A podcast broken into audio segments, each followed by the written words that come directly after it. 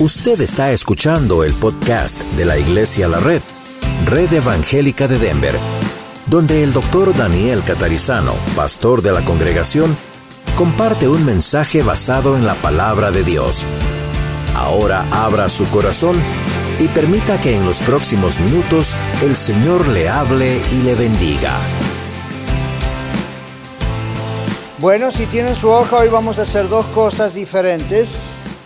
Una es vamos a concluir con la parte del domingo pasado que nos quedó pendiente y ustedes la tienen repetida en la hoja de hoy, o si trajeron la del pasado está bien. Y luego vamos a hablar acerca de dones del Espíritu Santo y después de una explicación de los dones vamos a hacer un ejercicio práctico, ¿ok?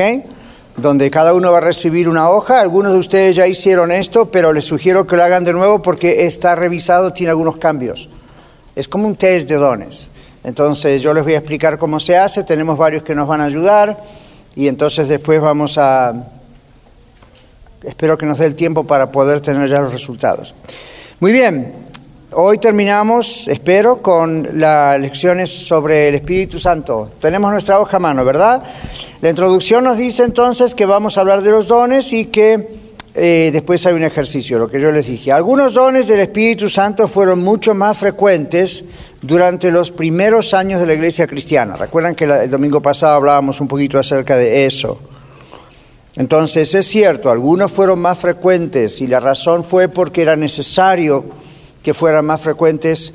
Lo que había ocurrido es que el Señor Jesús había muerto, había resucitado, había ascendido a los cielos y le había dicho a los discípulos que debían quedarse en Jerusalén, ¿recuerdan? Y que no hicieran nada, aunque ya les había dicho que la gran comisión era ir por todo el mundo a predicar el Evangelio, recuerdan que les dijo, quédense en Jerusalén hasta que reciban la promesa del Padre. ¿Cuál es la promesa del Padre? ¿El Espíritu Santo o los dones del Espíritu Santo? El Espíritu Santo. ¿Okay? Hay que tener cuidado porque a veces se confunde eso. Y dice, vamos a orar para que reciba la promesa del Padre. Si usted es cristiano ya tiene la promesa, es el Espíritu Santo. Entonces no hay que confundir una cosa con la otra, ¿ok?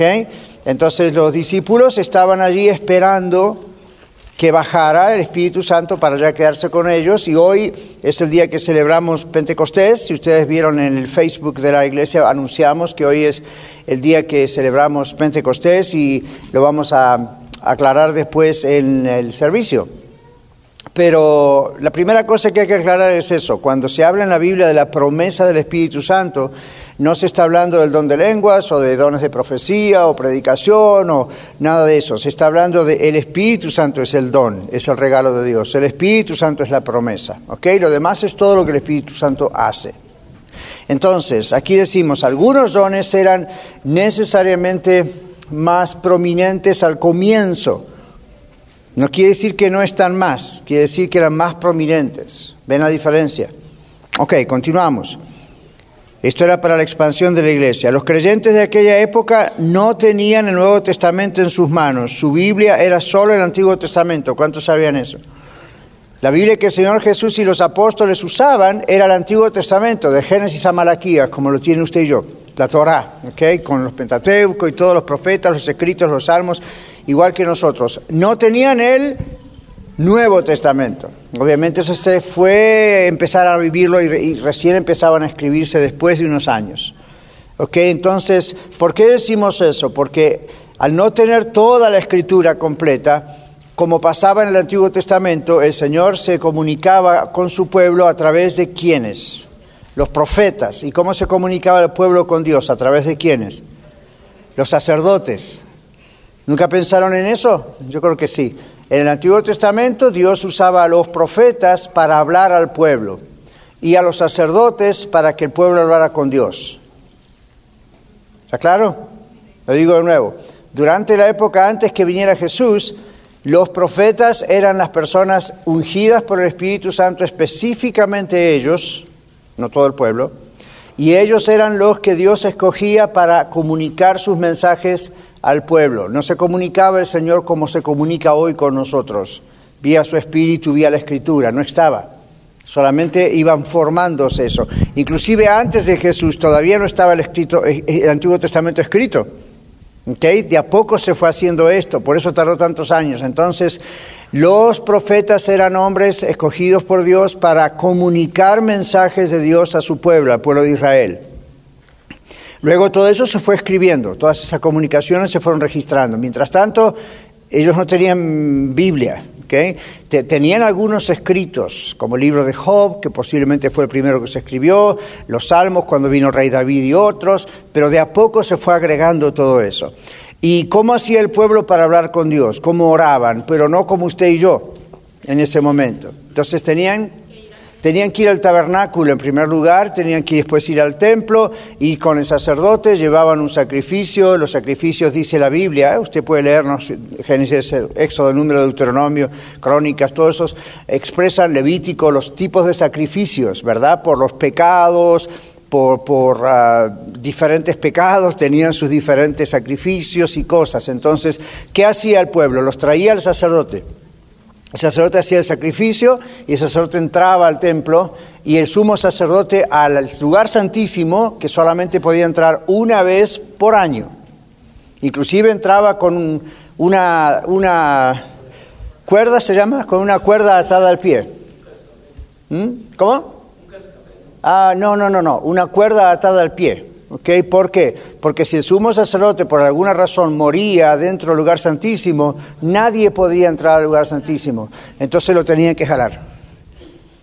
Interesante, ¿verdad?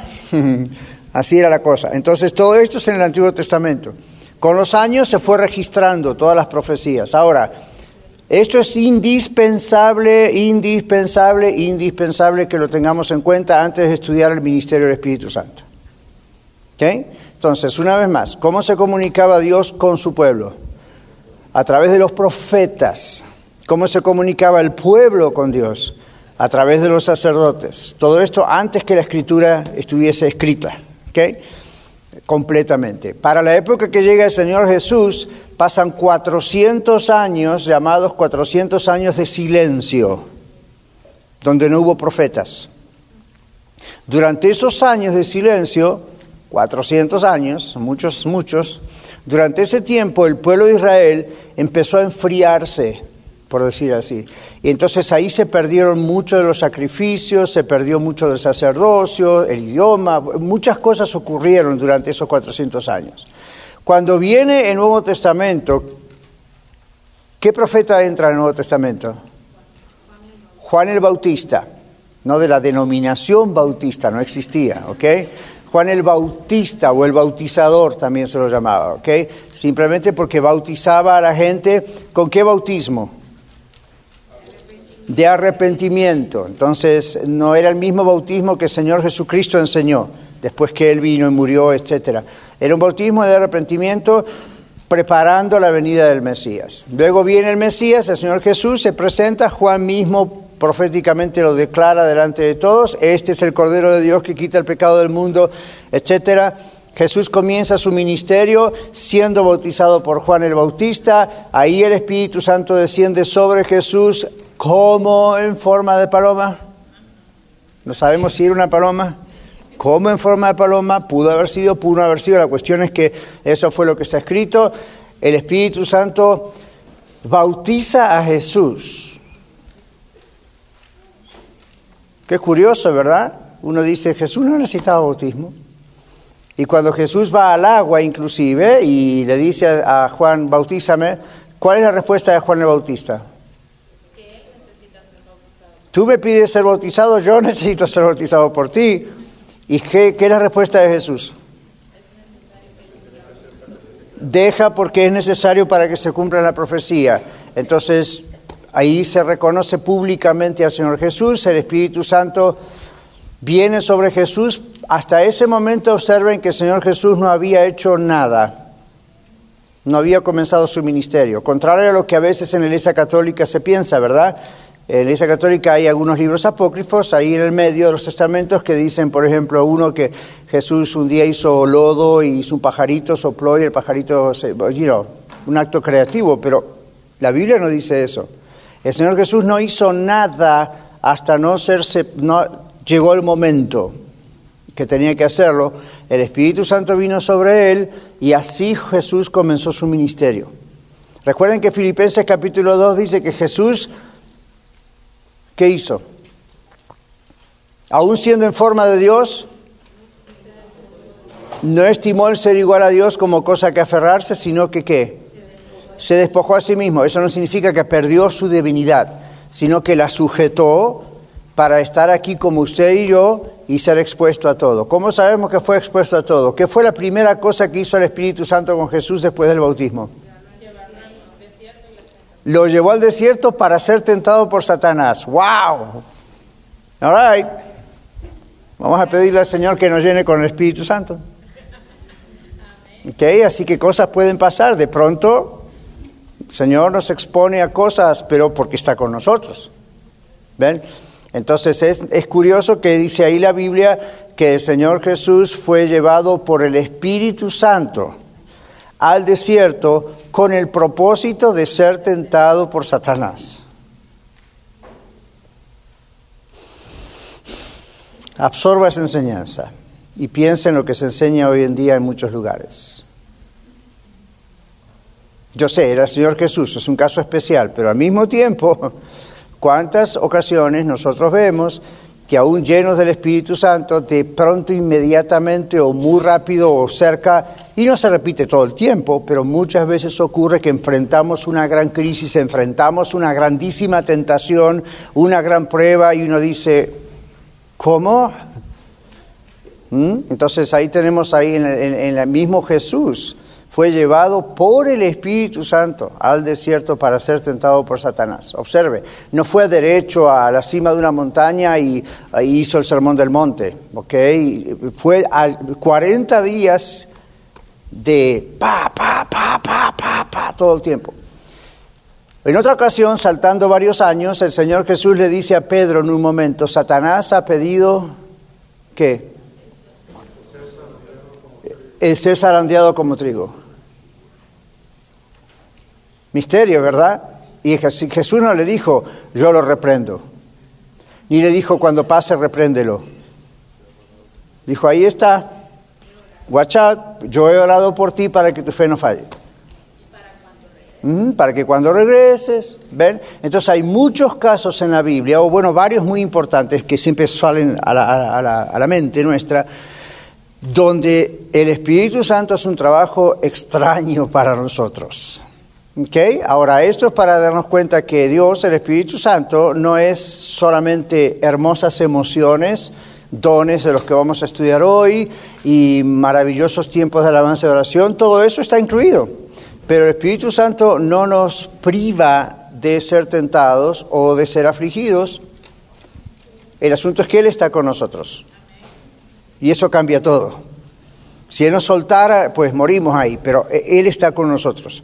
Y el propósito allí es zarandearnos, como dijo el Señor a Pedro, probar nuestra fe. En la carta a Pedro, Pedro captó esto porque dijo la, la fe se prueba como por fuego y hablaba de ese tipo de cosas.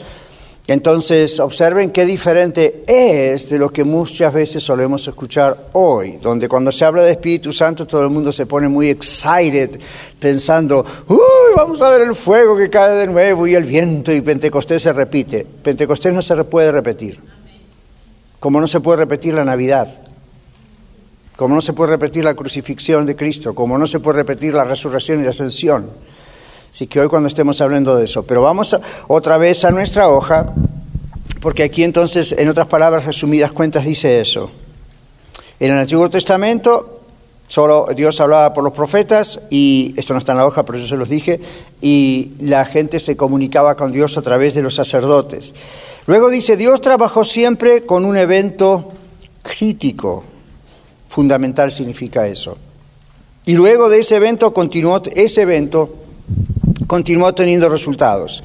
Por ejemplo, Jesús murió una sola vez, resucitó una sola vez, ascendió a los cielos visiblemente una sola vez. El Espíritu Santo vino en Pentecostés una sola vez para quedarse entre nosotros hasta que Jesucristo regrese. Todo eso quiere decir que no debemos tratar de reproducir o, o reproducir lo que Dios ordenó y estableció para que ocurra una sola vez. Dios lo estableció para que ocurra una sola vez. No podemos intentar que vuelva a ocurrir. ¿Ok? No así como en el principio. Esto no significa que los dones del Espíritu Santo no puedan estar activos hoy, hoy en día, pero significa que Él los da cuando, cómo y donde Él quiere, ¿sí o no? Obvio, Él es soberano. Entonces, no se puede forzar, obligar, demandar ninguno de los dones. Ni los estáticos, estático significa bajo un éxtasis espiritual, como el don de lenguas y algunos tipos de don de profecía y ese, ese tipo de dones, ni tampoco se pueden forzar, obligar o demandar los dones ministeriales, que son los que vamos a estudiar dentro de un ratito, que son los que sirven para la edificación espiritual de la iglesia. Lo que no hace el Espíritu Santo no es de Él, por lo tanto es fake, Es falso. Los, los dones imitados, entre comillas, son falsos y contristan al Espíritu Santo porque son obra, obra del hombre y no de Dios. Y en algunos casos hasta el mismo diablo puede falsificar alguna de esas cosas. Hay que tener cuidado. Ustedes no saben cuántas veces he escuchado eso a través de mi vida en diferentes países, en conferencias, predicando, gente que me ha venido a consejería. ¿Cuántas veces la gente me ha dicho, por ejemplo, con el famoso don de lenguas, Pastor, yo iba a tal lugar y me habían dicho que si no hablaba en lenguas no era salvo. Por lo tanto, hablé en lenguas, entre comillas.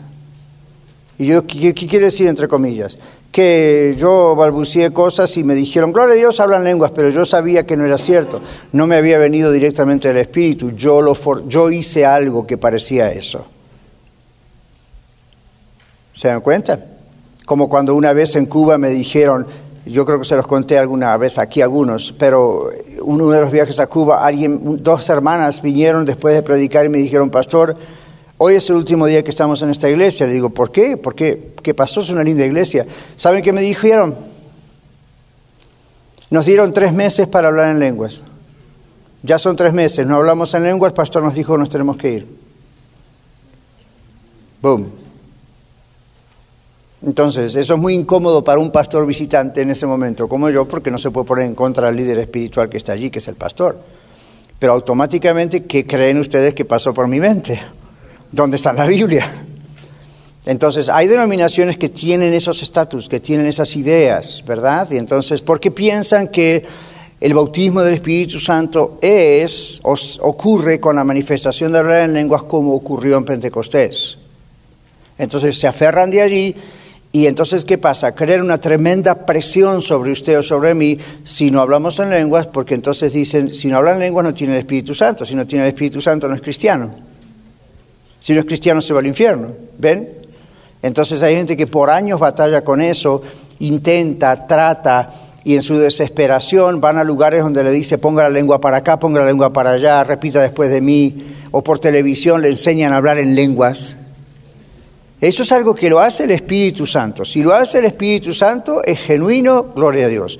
Si no lo hace el Espíritu Santo, eso que usted está haciendo contrista al Espíritu Santo. No solo usted, sino los que le fuerzan a hacer algo así. Los dones ministeriales ocurren lo mismo. Ahora cuando hablemos de los dones ministeriales, es, lo mismo. Uno dice, yo, you ¿por, qué, ¿por qué hago tal cosa? ¿Son dones puestos, présteme atención por favor, no platiquen. ¿Son dones puestos por Dios o son dones que yo quiero tener? Porque la Biblia hay un texto que dice que nosotros podemos procurar los dones mejores, ¿recuerdan? Pero procurar los dones mejores no es salir a buscarlos. Uno finalmente puede orar, Señor, me gustaría tener tal don, pero ¿quién es el que decide si sí o no? Él. ¿Ok? Ahora, volviendo a nuestra hoja, esto es todo en preparación lo que vamos a ver, un don espiritual es una habilidad divina, es dado por Dios, y sobrenatural, que Dios nos da como sus hijos o hijas para servirle. Fíjense que nunca son para nosotros los dones. Es una herramienta especial para el ministerio. No pienso solamente en el pastorado, ¿eh? todo tipo de ministerio. Quedamos en una posición mucho más favorable para ser discípulos efectivos del Señor Jesucristo cuando identificamos y desarrollamos los dones que Él nos da. Los ministerios de la iglesia, oración, predicación, hospitalidad, ayuda, consejería, etcétera, requieren que los miembros de la iglesia tengan esta diversidad de dones. Entonces, usted dice, pastor, porque usted predica. Dios me llamó y me dio el don de hacerlo. Tengo que ser humilde al respecto y no orgulloso, pero lo hago porque Dios me lo dio. ¿Por qué enseña? Por la misma razón. No lo hago porque me gusta. Por supuesto que me gusta, es mi pasión. Pero siempre que tenemos un don, tenemos pasión por eso. Ahora, no es me gusta porque estoy en público, me gusta porque la gente me ve o me aplaude, me gusta. No, no, no, no. Simplemente porque Dios me mandó a hacerlo. Y con el mandamiento de hacerlo, con el llamamiento de hacerlo, viene el paquete adentro. Paquete significa, viene el don para hacerlo. Entonces, después del don viene el estudio, viene la preparación, vienen los años de experiencia, es cierto. Pero en realidad Dios es el que da esa capacidad. Y ustedes vieron que acá dice es una capacidad divina. Entonces usted dice, por ejemplo, en el caso de la predicación, que la Biblia también lo llama profecía, profecía no es siempre mirar hacia el futuro, ¿no es cierto? Ya vamos a ver eso ahora, en la explicación de los dones, explicación de los dones. Pero esto es lo que les quiero decir. ¿Cuál es la diferencia entre una persona que predica como su pastor o enseña como su pastor y, y predica ¿Cuál es la diferencia entre, tener el don para hacerlo, directamente venido de Dios, porque Él llamó a mí para hacer, me llamó para hacerlo, y cuál sería la diferencia entre eso o simplemente pararse y exponer, como podría ser otro tipo de predicación, lo cual no es predicación. Cuando se habla de predicación se habla de predicar la palabra de Dios. Lo demás no es predicación, ¿verdad? Lo demás es hablar, un speaker, como decimos en inglés. ¿Cuál es la diferencia? La diferencia es que uno es un don directamente dado por Dios, el otro es una habilidad humana. Las habilidades también las dio Dios, pero no son con el mismo propósito, ¿se dan cuenta? Digamos, yo podría decir, en vez de predicar el Evangelio, en vez de predicar en una iglesia, lo que yo podría hacer es hacer conferencias sobre la familia, inclusive no cristianas, y hacerme famoso y hacer muchos libros. ¿Por qué? Porque Dios me dio la habilidad de comunicación. Como un motivador. ¿Por qué? Porque desde, desde pequeño yo vi que tenía esa habilidad para comunicar. Muchas personas, tal vez muchos de ustedes, pueden llegar a tener esa habilidad de comunicación verbal y poner ideas en claro y, hacer, y, comunicar. Eso no es lo mismo que el don de la predicación. ¿Por qué? Porque en el don de la predicación el Espíritu Santo directamente interviene a través del comunicador al corazón, al espíritu suyo, y Él es el que hace el trabajo, no el pastor.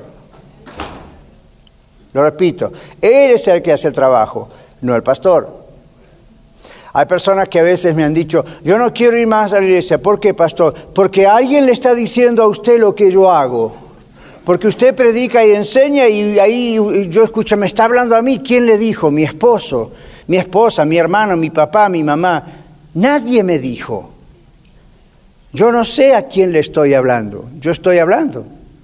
Acá yo no estoy preparando, oh, sé lo que le pasa a fulano, a fulano, entonces voy a agregar. Eso sería deshonesto, eso no sería un don, eso sería lo que haría a lo mejor un conferencista con la habilidad de hablar. ¿Ven? Es diferente. Entonces, cuando usted siente convicción de pecado, no me mire a mí, yo no tengo la culpa. Directamente es el Espíritu Santo el que lo hace. Cuando yo estoy preparando sermones, eso me hace a mí el Señor. Y a veces yo estoy preparándolo y digo, wow, esto es para mí, mejor no lo digo, lo tengo que decir. Entonces, ¿qué hace un predicador con el don de predicar o profético? Cuando se enfrenta a preparar el mensaje y Dios le está hablando, el predicador pide perdón al Señor y arregla sus cuentas con Dios primero. De otra manera, cuando llega acá no tiene autoridad para decir lo que diga. Aun cuando de todas maneras el Espíritu Santo lo puede usar igual. ¿Por qué? Porque es el Espíritu Santo. Ahora, eso pasa con sus dones que Dios le ha dado a usted. ¿Ok? Entonces vamos a ir mirando estos dones rápidamente. Romanos capítulo 12, versículos 6 al 8. ¿Quién lo tiene? Aquí adelante, Doris.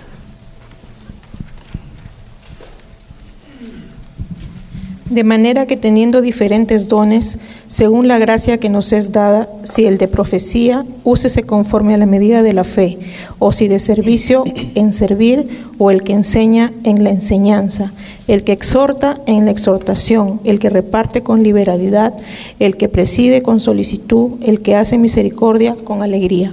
Gracias. Primera Corintios 12, 4 al 11. Hermano Juan, acá atrás. Ahora bien, hay diversidad de dones, pero el Espíritu es el mismo. Y hay diversidad de ministerios, pero el Señor es el mismo. Y hay diversidad de operaciones, pero Dios, que hace todas las cosas en todos, es el mismo. Pero a cada uno le es dada la manifestación del Espíritu para provecho.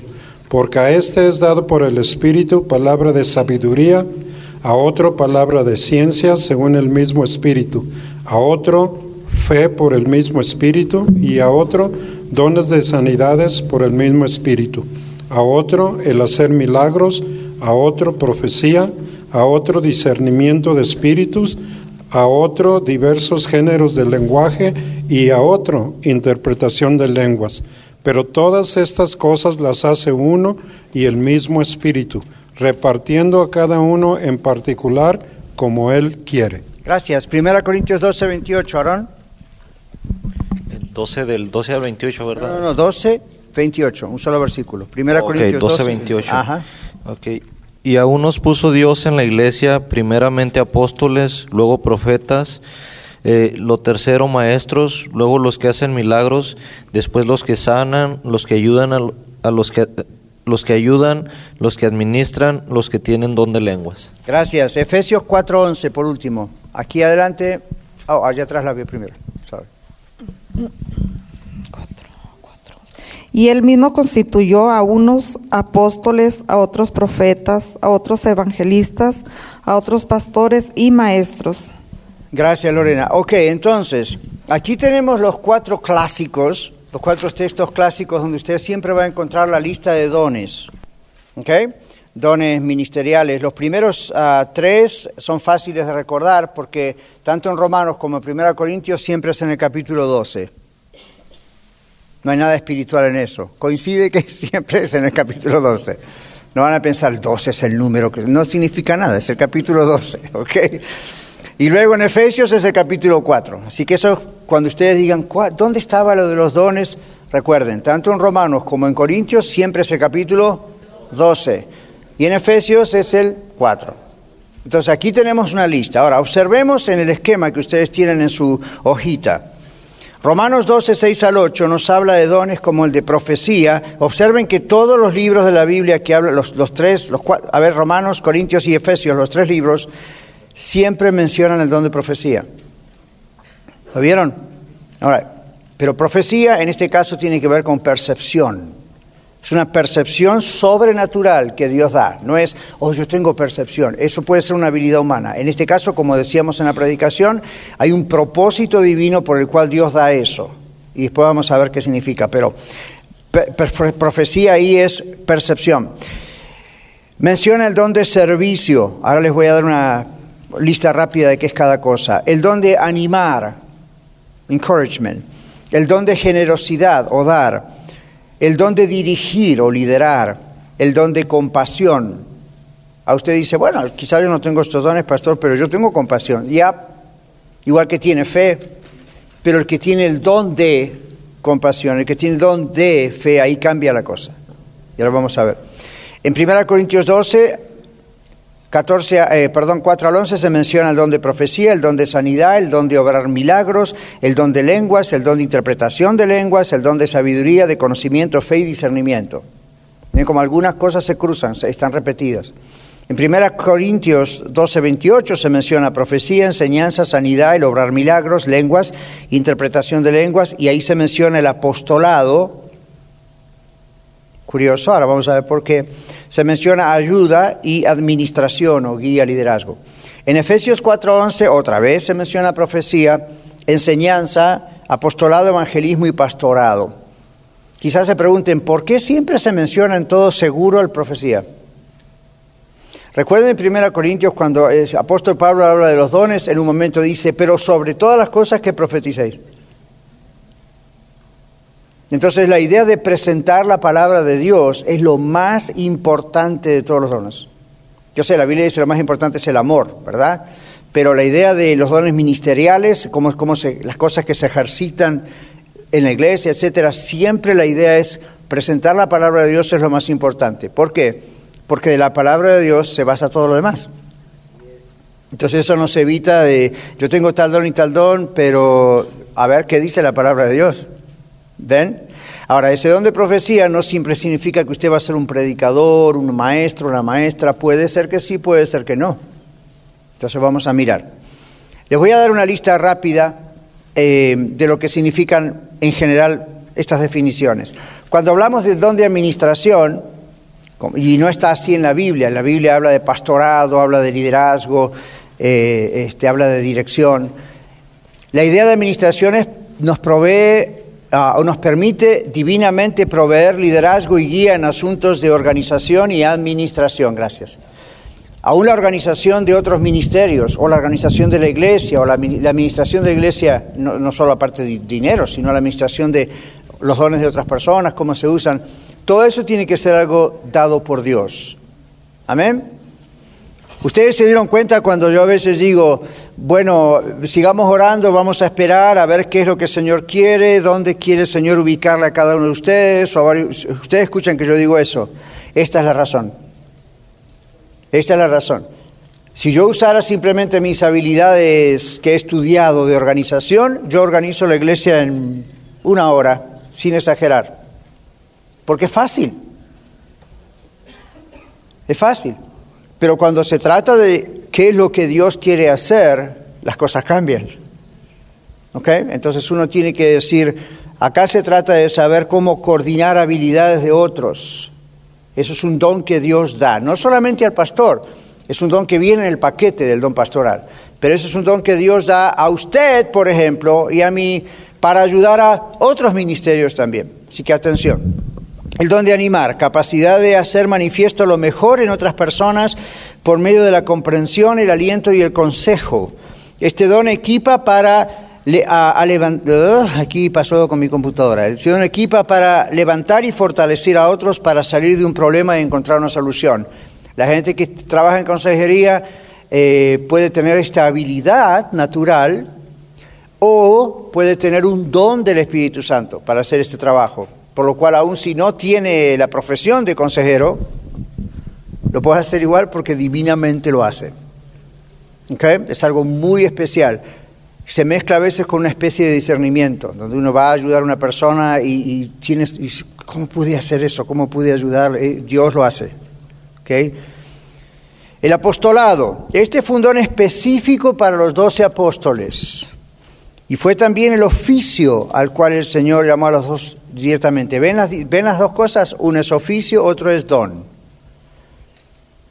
Ahora vamos a mirar. Como don, el apostolado es la habilidad de comunicar el Evangelio más allá de las barreras culturales. Es equivalente a un misionero pionero, o es decir, a alguien que abre nuevas iglesias. Como oficio, solamente fue para los doce apóstoles y Pablo.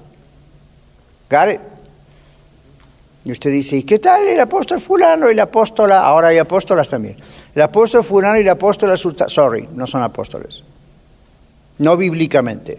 Las condiciones para ser apóstol bíblicamente tiene que haber vivido físicamente con Jesús, visto sus milagros, visto su ministerio, verlo resucitado y ninguno en la actualidad puede haber visto eso porque vivimos dos mil años después. Ahora, que tenga el don de apostolado, la idea es un plantador de iglesias, un misionero, una persona que, ven, ese tipo de cosas incluye ese don que los apóstoles también tuvieron, que Dios les dio.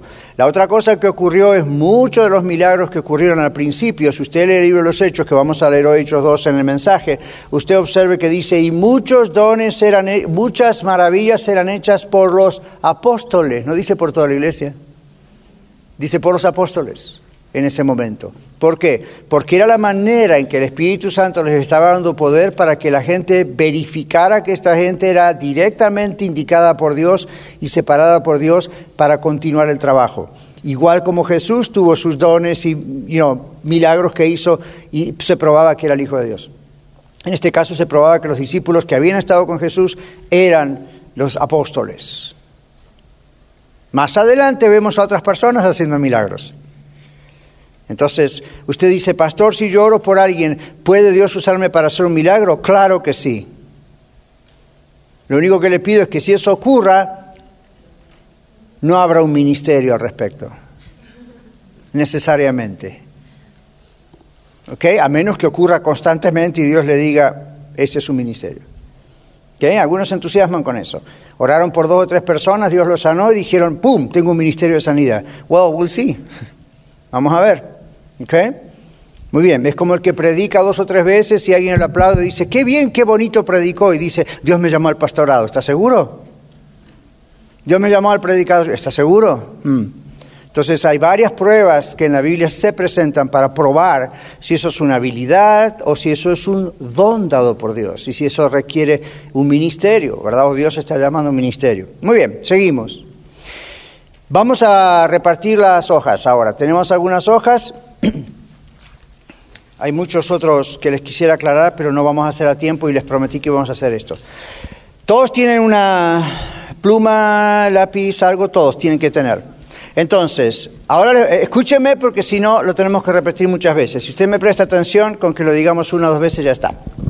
No se distraigan porque les dan las hojas, ¿ok? Usted va a ver siete columnas. ¿Cuántas columnas? Ahora alguno me va a preguntar, ¿cuántas columnas? Vamos a esperar que repartan las hojas, así no se distraen. Vayan poniendo el nombre arriba, su nombre, por favor. Si ya lo hizo, hágalo de nuevo porque hay algunas cosas nuevas aquí, por favor. Es una revisación, revisión. Cuando todos tengan las hojas, présteme atención, les explico cómo se hace.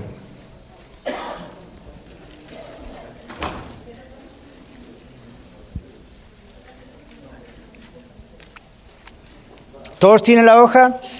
¿Alguien le falta? Levante la mano. Ok, allá atrás. All right, pongan su nombre arriba donde dice nombre, por favor. ¿Aparece arriba que dice nombre o no apareció? Sí, apareció, ok, yo no tengo el original acá. Ahora, ¿ustedes ven que hay siete columnas? All right. Esto es lo que tienen que hacer. Lean cada frase que ven. Empiecen con la primera columna. Sean honestos. Si ustedes no son honestos, les va a salir mal el test. Esto no es un test de calificación, ¿ok? nadie va a dar un grado por esto. Esto es para ayudarnos. Ahora, allí, adentro, en ese test están todos los dones ministeriales. Entonces, ¿qué pasa? Esto es lo que tenemos que hacer. Usted lea cada frase y lo que usted entiende que se aplica a usted, hágale un círculo a toda la frase. No ponga lo que usted desearía ser. Ponga lo que de veras es. Por ejemplo, alguien léame la primera frase. ¿Muestro compasión hacia otros muy naturalmente? Ok, la primera dice, muestro compasión hacia otros muy naturalmente. Ahora, yo miro eso y digo, me gustaría yo ser así, entonces circulo. No, hay que ser honesto y decir, si, si, no es si no me sale tan naturalmente, no me va a caer un rayo de la cabeza. ok, ese no soy yo, fine. Estamos hablando de dones, todos tenemos compasión. Ok, pero estamos hablando de dones. Entonces circulen. Cuando terminen de circular toda la hoja, miren cada columna y sumen cuántas veces circularon. ¿Está claro? Y abajo ponen el número al pie de cada columna. Por ejemplo, usted hizo tres círculos en la columna número uno, abajo pone número tres. ¿De acuerdo? Muchas gracias por escuchar el mensaje de hoy. Si tiene alguna pregunta en cuanto a su relación personal con el Señor Jesucristo o está buscando unirse a la familia de la Iglesia La Red, por favor no duden en contactarse con nosotros.